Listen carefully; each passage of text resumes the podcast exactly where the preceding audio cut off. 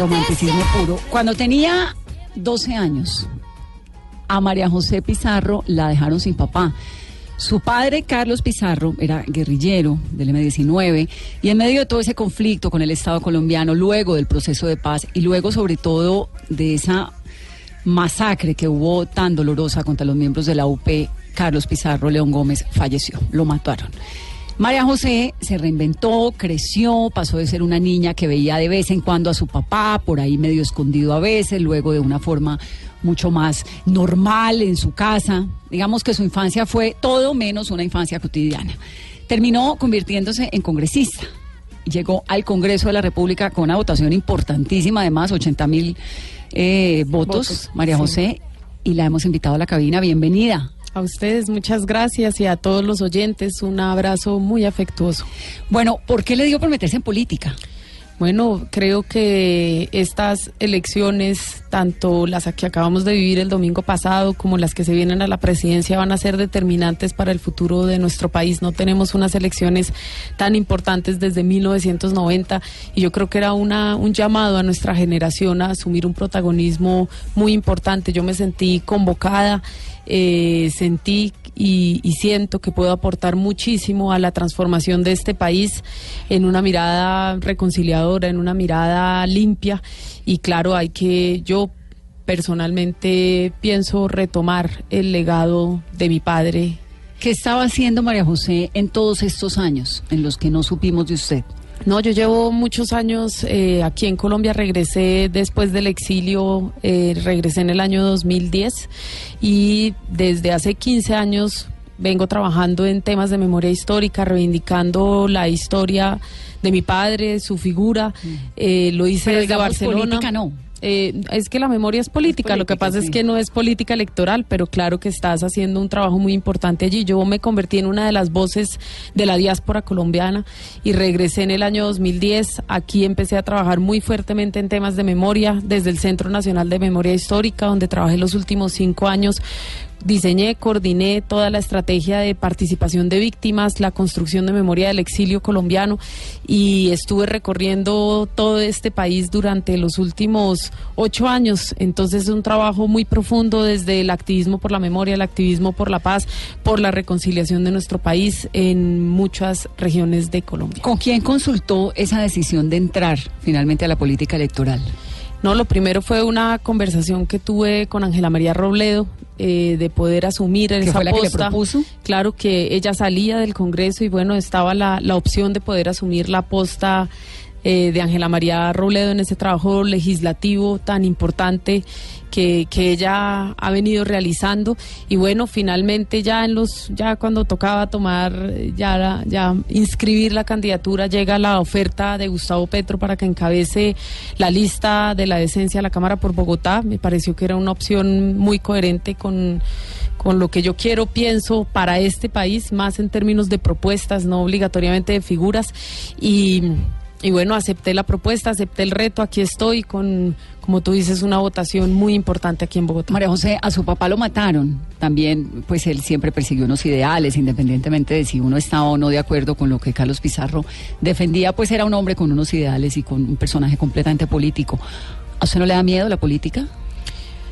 No, pues ahí el temor es de que este país realmente nunca pueda cambiar. Mi padre fue asesinado no por, por su pasado insurgente, fue asesinado por lo que él iba a hacer en esos años, en el momento de la desmovilización, y contrario a lo que está sucediendo hoy, por ejemplo, con la Fuerza Alternativa Revolucionaria del Común, mi padre tenía, tuvo 70 mil votos y solo hizo ocho días de campaña, era la tercera, era, tenía la mayor intención de voto en esa, en esa presidencia eh, de 1990, en esas candidaturas.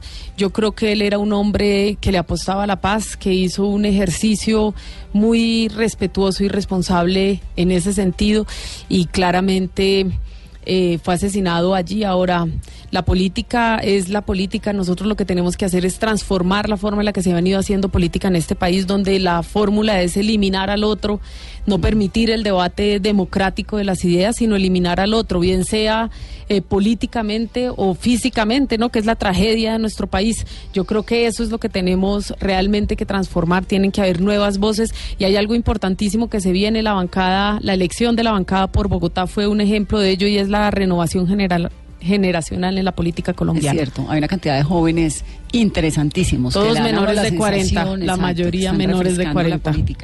María José, ¿cómo fue su infancia? ¿Cómo crece uno en un hogar de un papá guerrillero? Pues mi padre y mi madre fueron militantes del M19 pues es una vida azarosa, pero también es una vida que le da a uno profundas enseñanzas en no estigmatizar al otro, entender realmente puentes, en entender que en este país cabemos todos a pesar de nuestras diferencias. Eh, no es solamente, digamos, claro, es duro en términos de persecución. Nosotros, mis padres fueron torturados, estuvieron en la cárcel, eh, nosotros fuimos perseguidos toda la vida. Yo recuperé mi identidad hace apenas seis años. Que puedo hace llamarme. seis años se llama María José Pizarro. ¿Cómo se llamaba antes? Eh, generalmente no, lo digo. No lo dice nunca. Pero, es que estuve buscando no lo encontré. No, tenía otra identidad.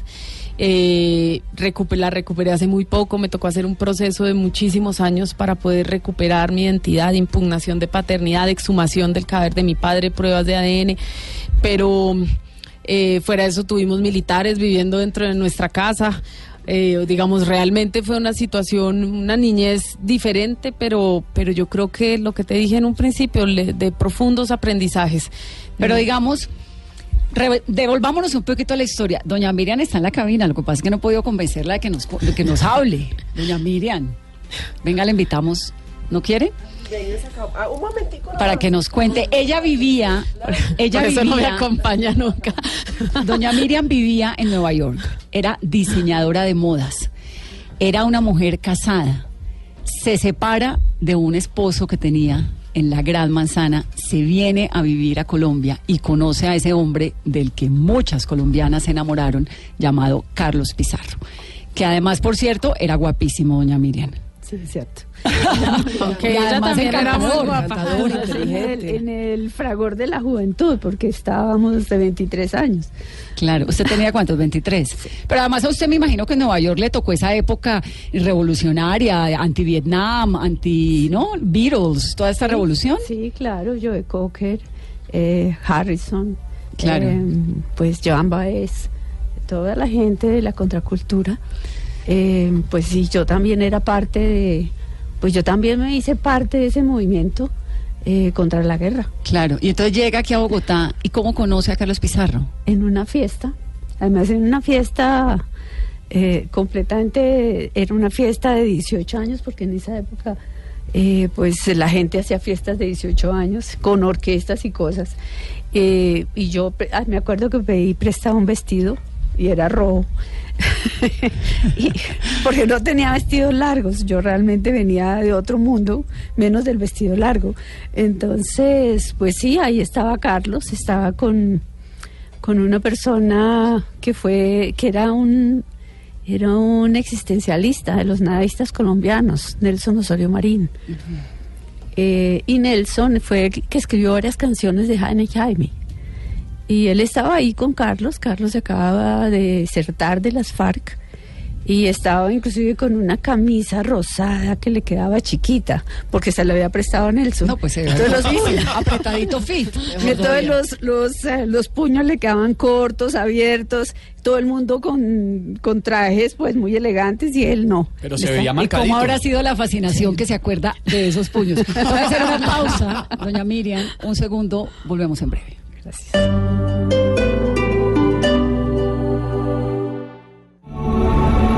Porque el cielo es blue. El man tiene mucho que decir al aire.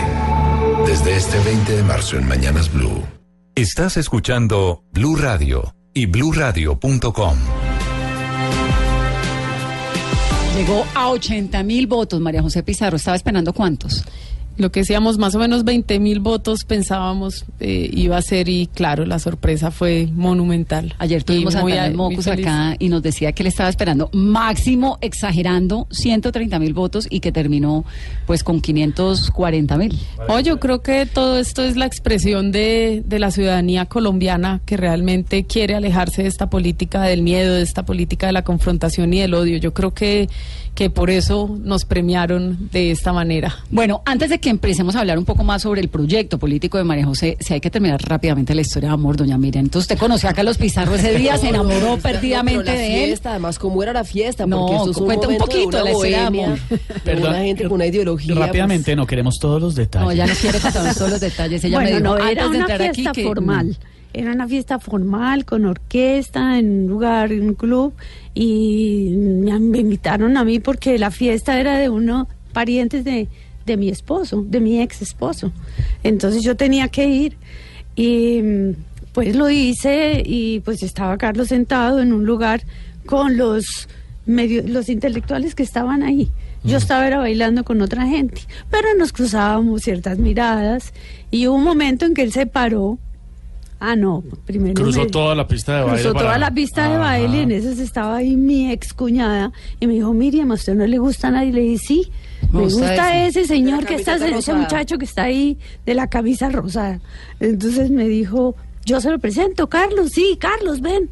Y él vino, nos presentaron, entonces me sacó a bailar. De lo que sí realmente no me acuerdo es cómo bailamos, porque no sabía bailar. Pero bailamos un buen rato.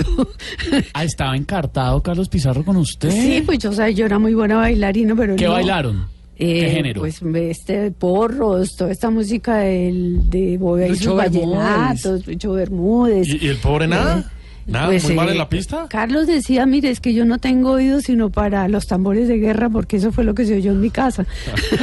Pero entonces comienzan ustedes este romance. ¿En ese momento era clandestino? ¿O No, eh, todavía no. No, todavía no, pero yo pienso que se estaban dando como los primeros pinitos de la formación del M19. Eh, yo viajo a Estados Unidos eh, durante unos cuatro meses y em, porque tenía que, bueno, arreglar mis cosas allá, em, todo, este, todo este rollo de las separaciones que es tan duro. ¿Quién era su exmarido, si me permite preguntarle? Eh, un muchacho joven, ¿Colombiano? Fernando, sí, Fernando, colombiano. Y, mm, y yo pues me separo, eh, tomo la decisión, inclusive con mi ex marido, que además fue una separación muy bonita, pues lloramos hasta las dos o tres de la mañana porque nos íbamos a separar, pero entendíamos que teníamos que separarnos. Y somos grandes amigos hoy, es una persona muy cerca a, a mis hijas. Em, siempre las ha respaldado. Me refiero a su hija y a María José también. Y, Y usted se viene. y yo me Colombia. vine para Colombia. Me acuerdo Pero él tiene claro que fue mm, él, su excuñado el que lo terminó presentando con Carlos. Sí, clarísimo. ¿Todo? Clarísimo. Eso claro. pasó hace 30 años, Juan David Rumbo. Pues es una historia que le marcaron a la vida, claro. es más, hasta mis hijas le dicen abuelo a Claro. él. Es un gran hombre. Numeral Pizarro en Blue para que nos envíen todas sus eh, preguntas y comentarios. Estamos transmitiendo en vivo en este momento en Facebook Live. Y entonces, ¿en qué momento? Quiero saber en qué momento deciden, nos vamos juntos, nos armamos. ¿Eso cómo, cómo Eh, ocurre eso en bueno, una pareja? eso realmente empezó, bueno, Carlos ya empezó como la vinculación, yo estaba fuera de todo, yo conseguí un trabajo de diseñadora textil aquí en Bogotá y trabajé en varias empresas y pues me vinculé a ese trabajo, pero pues sí, yo le decía a Carlos, ¿y tú qué haces? No, yo vendo libros. Y ¿Y usted sospechaba que hacía algo pues más que vender sí, yo libros? decía, pero bueno, ¿y cómo es vender libros si no tiene un peso? No está vendiendo libros. y, Y estamos también en Caracol Internacional. María José Pizarro y su madre Miriam, que nos están contando la historia de amor y de política que rodea a esta nueva congresista de Colombia. Miriam, Y posteriormente, pues sí, eh, fue en una de, fue en un momento como álgido de seguridad que pues Carlos no llegó. Y entonces llegó otra persona a mi casa, un muchacho, y me dijo, Miriam, es que él no puede volver por seguridad. Y yo, ¿de seguridad de qué? Me dijo, no, pues realmente tenemos problemas de seguridad, él está vinculado al M19, ¡pum! Y usted cae y se desmaya. Sí, me dijo, y aquí hay material complicado, tú lo tienes que sacar. Nos encontramos en el Parque San Luis. ¿Sabes dónde es el Parque San Luis? Nos encontramos ahí a tales horas y el material está en tal y tal y tal parte. ¿Y qué material era? ¿Papeles? Eran cédulas, eran armas, eran periódicos del M19. Ay, qué susto. ¿Y usted? Y yo me puse y quemé todos los periódicos. Me, me acuerdo que me puse un cinturón de esos como anchos que se usaban en esa época. Y me metí ahí todo lo demás. Y salí con mi maxi abrigo, porque tenía un maxi abrigo. se usaban. salí con mi maxi abrigo a entregar eso. Y ahí pues empecé, pues, eh, pues ¿Ya, ya, ¿Ya tenía María José? No, María José no había nacido. María José nació un año antes del robo de armas. Y entonces usted entrega estas cosas y se devuelve para la casa y o arranca para la monte, casa o y arranca el monte espero. con él o qué no, hace? no, yo me devuelvo y sigo trabajando y todo esto y pues de Carlos no no regresó. ¿Estaba Pasó brava? como un ¿Estaba mes. brava con él por haber guardado ese secreto No, y estaba ese aterrada, no brava, estaba absolutamente aterrada esperando a ver qué pasaba. Y bueno, en mi casa nunca pasó nada. Entonces volvió un día Carlos, ¿Cuánto, tiempo? pasó? un- Exacto. como un mes. Un mes. Qué angustia. Qué dolor, Y- un mes que angustia. Sí, y le pregunto, bueno, ¿y qué fue lo que pasó aquí? Me dijo, no, es que yo estoy vinculado. Le dije, pues sí, ya me di cuenta, pero... Lo de los libros no resultó. a ver, a ver, porque no me dijo, y bueno, eh, no, perdona, es que yo no sabía cómo, y todo lo que pasa en, Mm. en estos casos.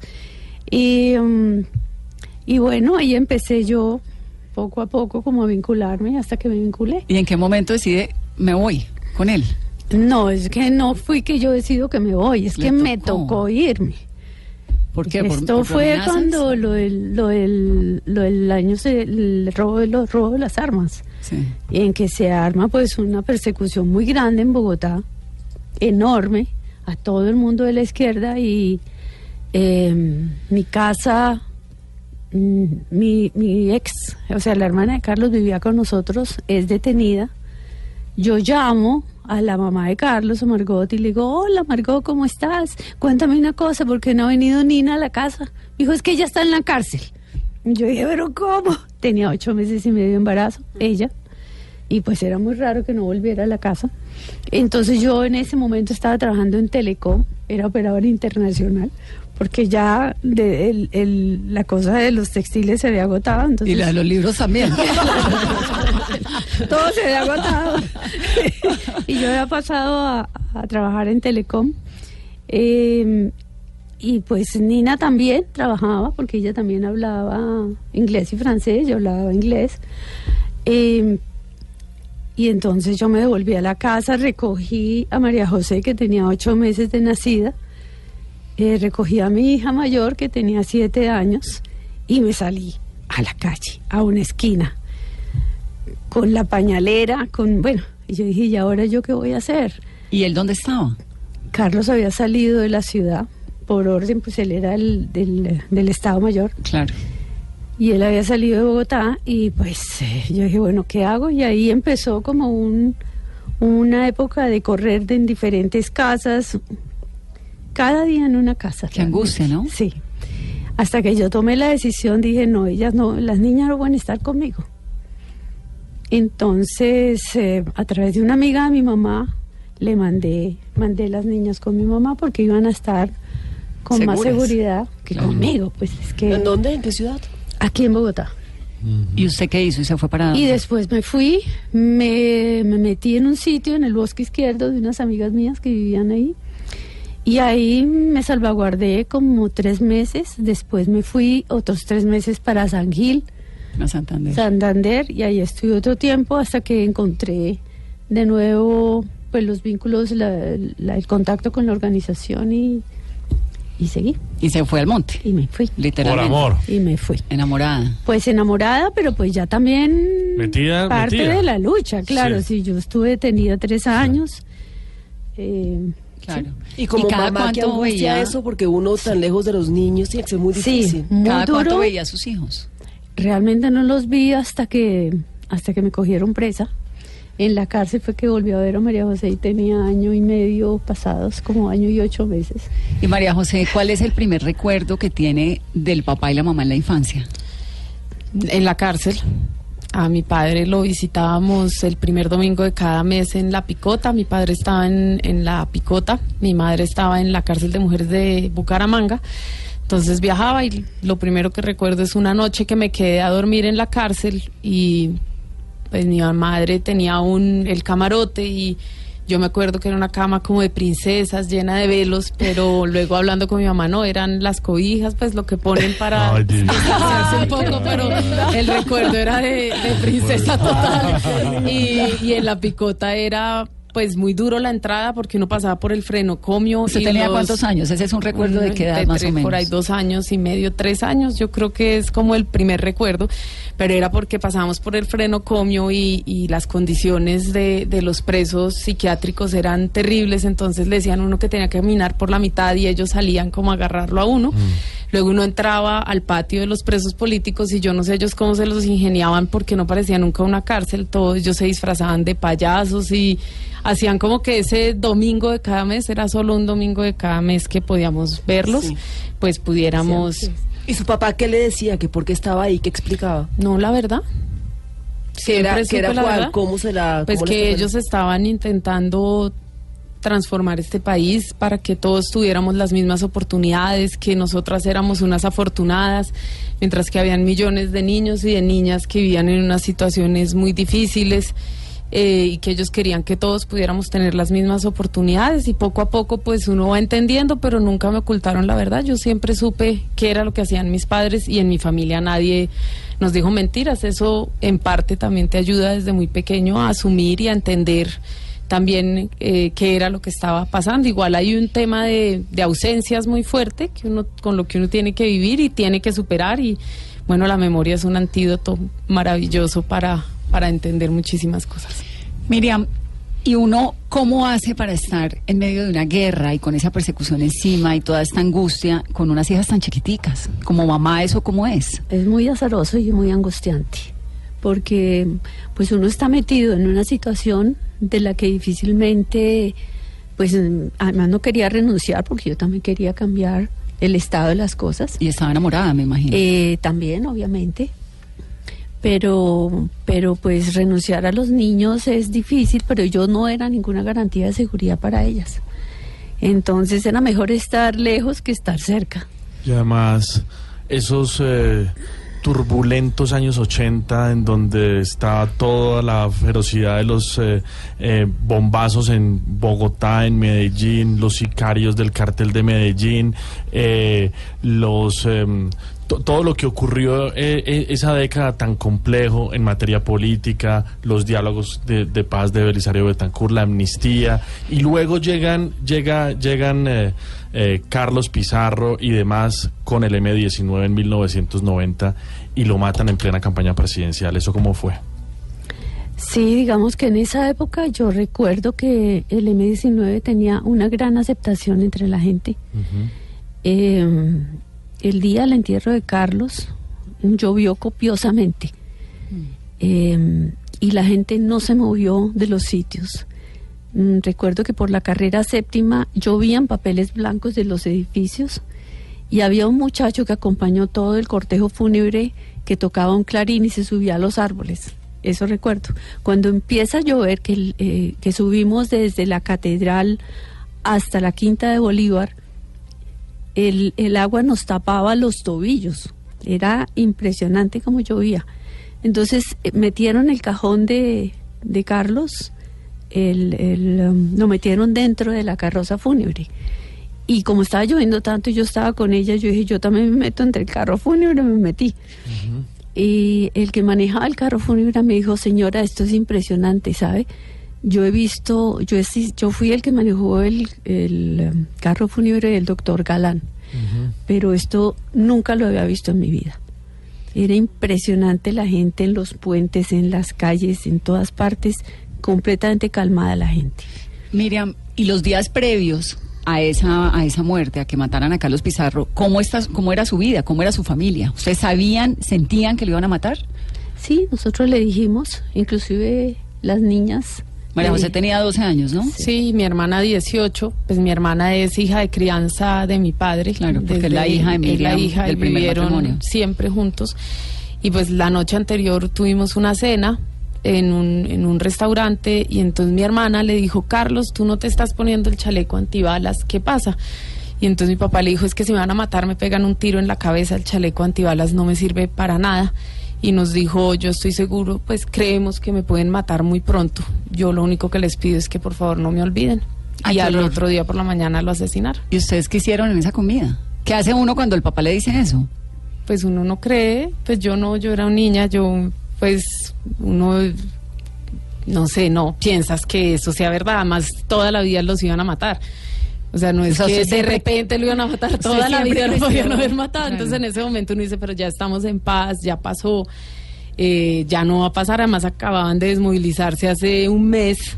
¿Alguna vez le pidió, en alguna vez le marzo pidió se- que, dejara el movimiento? ¿Alguna vez le pidió que dejara esa vida y que se fueran todos a vivir en paz a otra parte? No, ¿Por qué?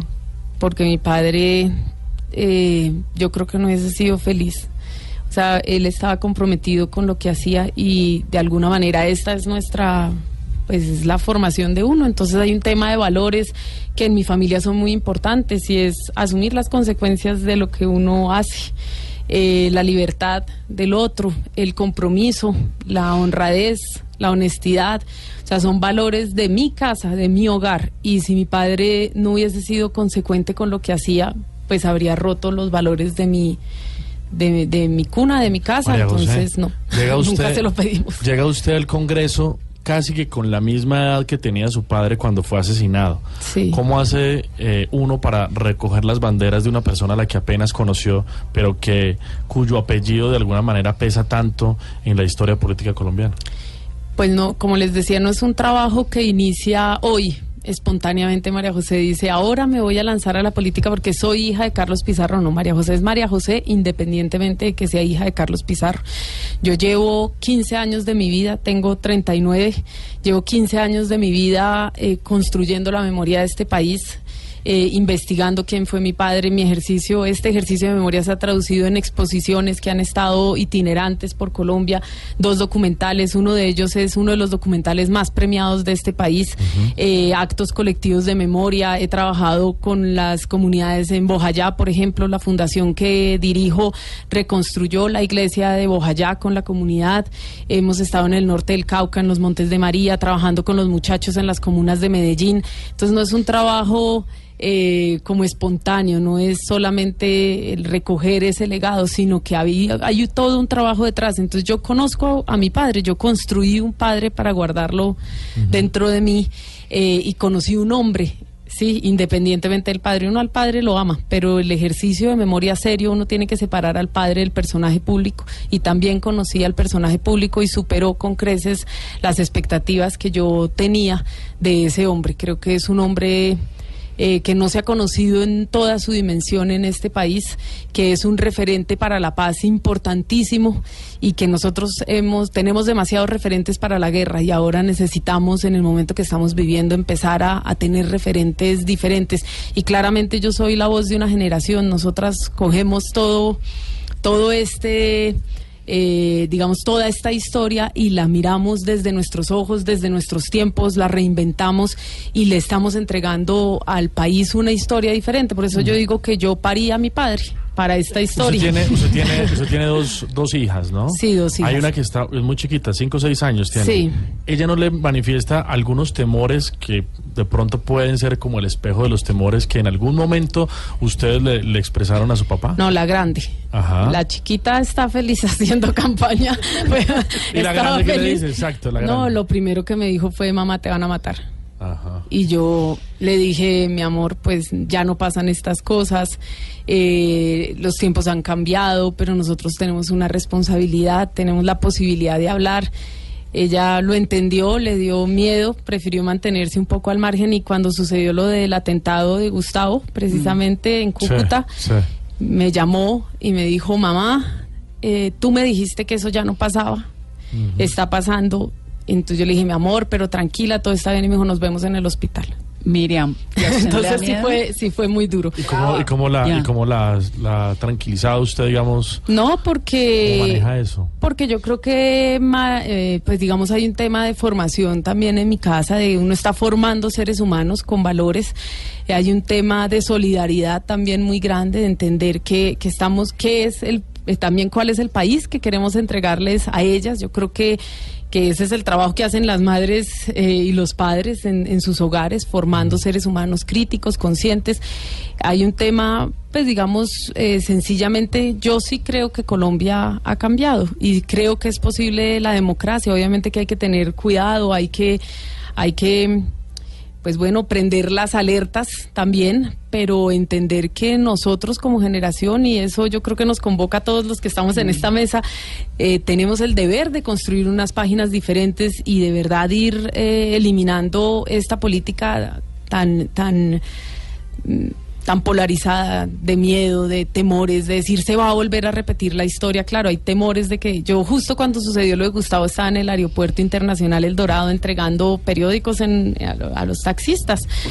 Y cuando me entero, pues fue profundamente, eh, mm, digamos, me chocó muchísimo porque yo estaba justo en el aeropuerto donde mi padre había sido Claro. asesinado y sucede esto uno dice no podemos volver a pasar por lo mismo y uno es estamos comprometidos con, con este país queremos queremos profundamente este país creemos que en este país de aquí hacemos todos parte todos tenemos algo que aportar desde las diferentes visiones. Lo que falta es que podamos realmente establecer puentes dialogar coexistir por lo menos. A veces convivir es más difícil, pero con que logremos coexistir, yo creo que ya en dos o tres generaciones vamos a tener un país diferente. Si no lo hacemos nosotros, no lo va a hacer nadie. Doña Miriam, ¿y a usted no le da miedo su hija con esa valentía que tiene, ese cuero con que habla y en eso que se metió? Porque es cierto, es un país distinto, pero de todas formas sigue siendo un país difícil, ¿no? Muy polarizado. Sí, pero, pero la gente tiene que empezar a dar pasos en ese sentido, de despolarizar, casualmente.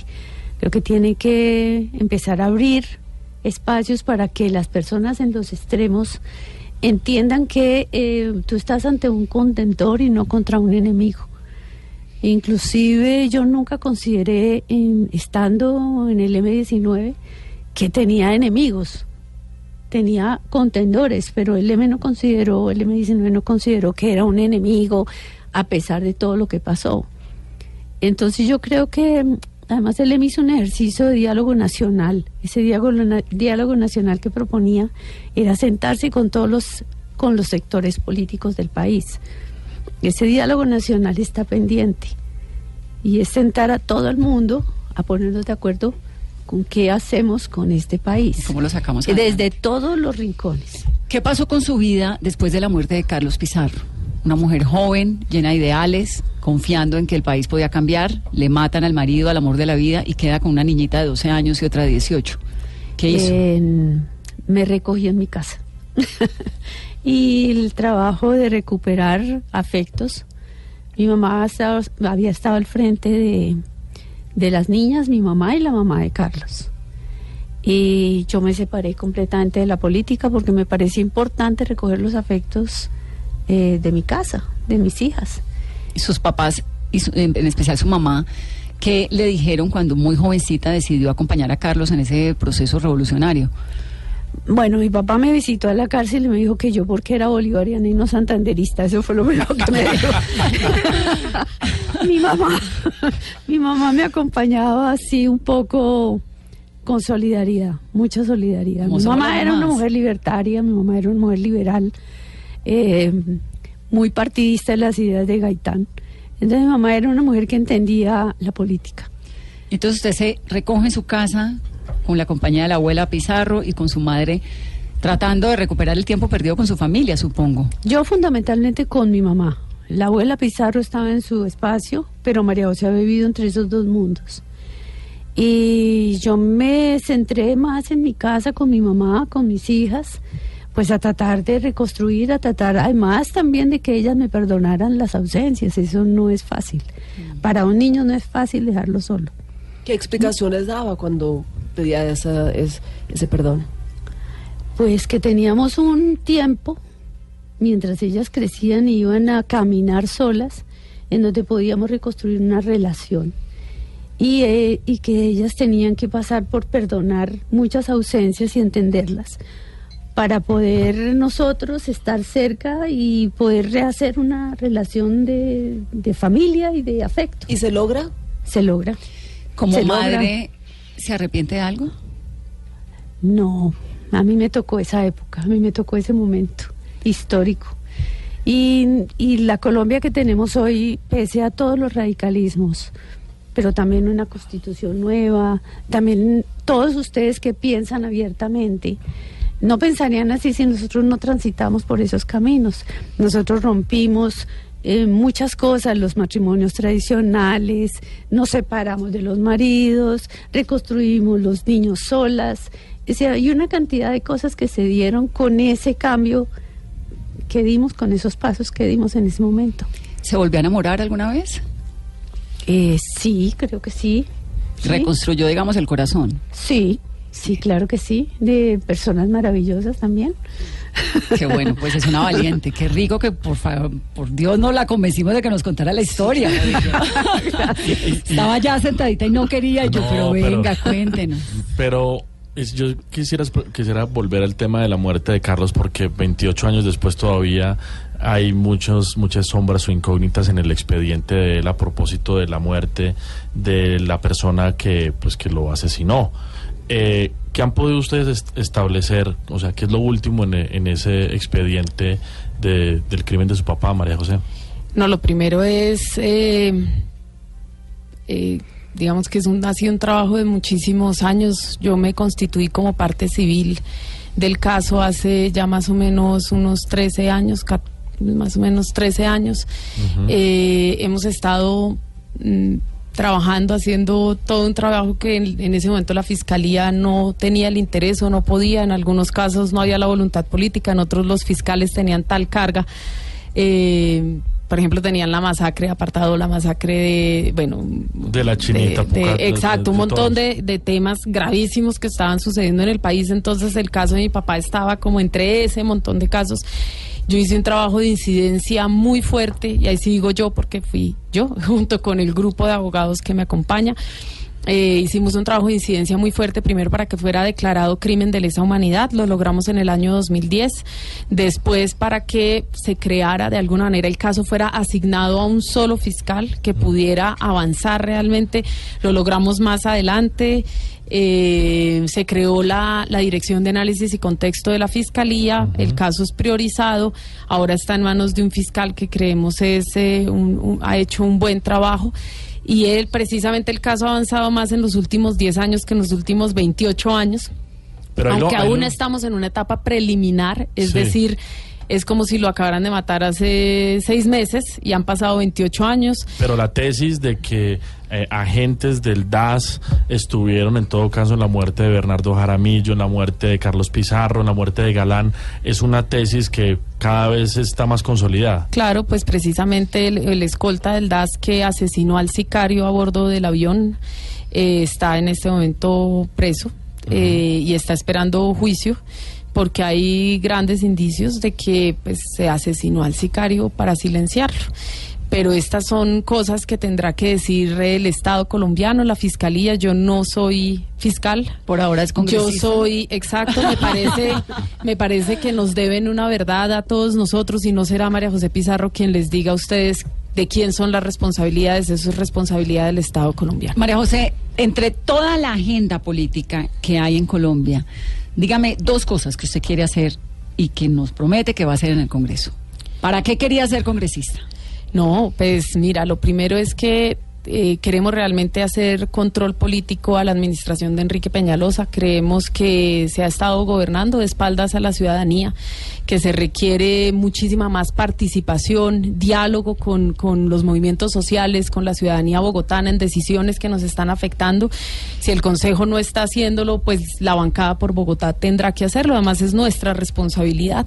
Por otro lado, hay un tema eh, ambiental que a mí me, me convoca mucho en este tema de memoria y caminando la memoria de este país uno entiende que hay una relación directa entre los territorios y las comunidades que, que habitan estos territorios. Esto nos lleva a pensarnos los cerros orientales, eh, la reserva Anderhamen, los humedales, la cuenca del río Bogotá, a entender cuál es el modelo de ciudad que nosotros queremos para los próximos años. Ese es el Creemos- pacto por Bogotá que usted quiere plantear en la Cámara. Sí, es un pacto por Bogotá que quiero plantear y además un pacto ambiental que, digamos, estaría en ese gran pacto, pero es entender cuál es el modelo de ciudad que queremos. La calidad del aire nos preocupa terriblemente.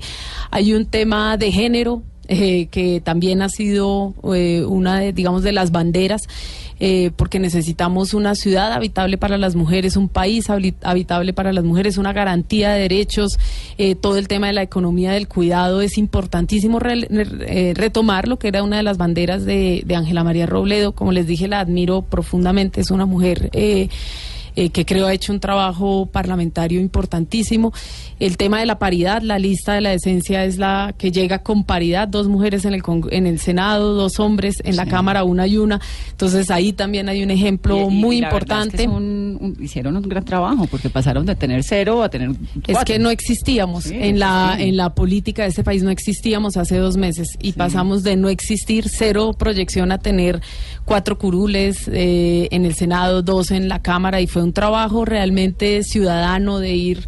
Yo llevo dos meses sin descansar un solo día caminándome todas las localidades de este país con esta fuerza de trabajo que tengo, eh, hablando con la gente eh, sin hacer demasiadas promesas, porque me parece que es una de las prácticas que hay que erradicar, más bien asumiendo compromisos serios. Eso es y como la el amor, ciudadanía. a ver, no prometa tanto. Exactamente, vamos a hacer las cosas y ahora llega el momento de, de recoger eh, esto que se ha sembrado, de iniciar el diálogo. Nosotros hemos dicho que vamos a tener un pie en el Congreso, un pie en la calle, eh, en la calle con la ciudadanía, con los movimientos sociales, eh, con quienes han est- ha estado proponiendo una serie de cosas en este país y que no han tenido la posibilidad de la, de la representación. En algunos casos, digamos, unos muy concretos, pero yo creo que se tiene que volver, eh, retomar esta democracia ciudadana.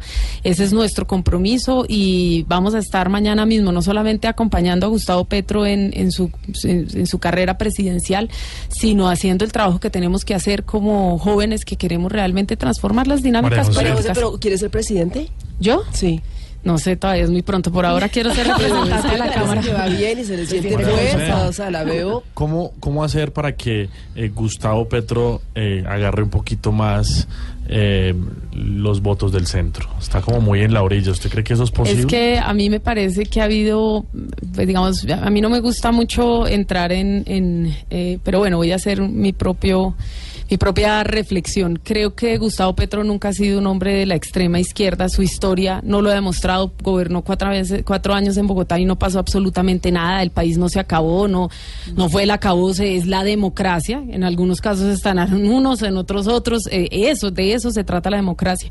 Eh, entonces creo que, que lo que lo que es esa política de la estigmatización y de señalar al otro, pues te impide ver al otro en su dimensión, con sus propuestas. Yo no he sido eh, petrista toda la vida, no es de la gente que yo haya conocido, yo no lo conocí a él en esa historia porque él era muy joven en esa época, lo vine Sí. a conocer muchísimos años después y me acerco porque hay unas propuestas que me interesan. Yo sí leí las propuestas, pues yo invito a todo el mundo a que lo haga, pero yo leí las propuestas y cuando decido irme con Gustavo es porque hay un tema ambiental que me parece importantísimo, porque está hablando, yo creo que está siendo visionario en proponer un país para los próximos 20 años, es un modelo de país que yo creo que, que, que es importante, pero más allá de eso, creo que él ha hecho ejercicios muy importantes en este, él ha tenido un cambio de comportamiento y no lo hemos sabido a veces ver. Eh, yo les decía hace un momento, yo me siento tranquila, tuve total autonomía y libertad. Hoy estoy aquí diciéndoles con toda sinceridad lo que pienso y sé que Gustavo no me va a llamar a después a decirme qué era lo que andaba, eh, por qué decía o por qué no decía. Eh, también está él apostándole al relevo generacional, eso también es importante, algo que se le ha criticado muchísimo. Y por otro lado, eh, creo que él ha lanzado, él ha estado abriendo las puertas desde hace, yo lo he oído desde que estoy por lo menos en esta campaña diciendo hay que sentarnos a dialogar, hay que sentarnos a hablar.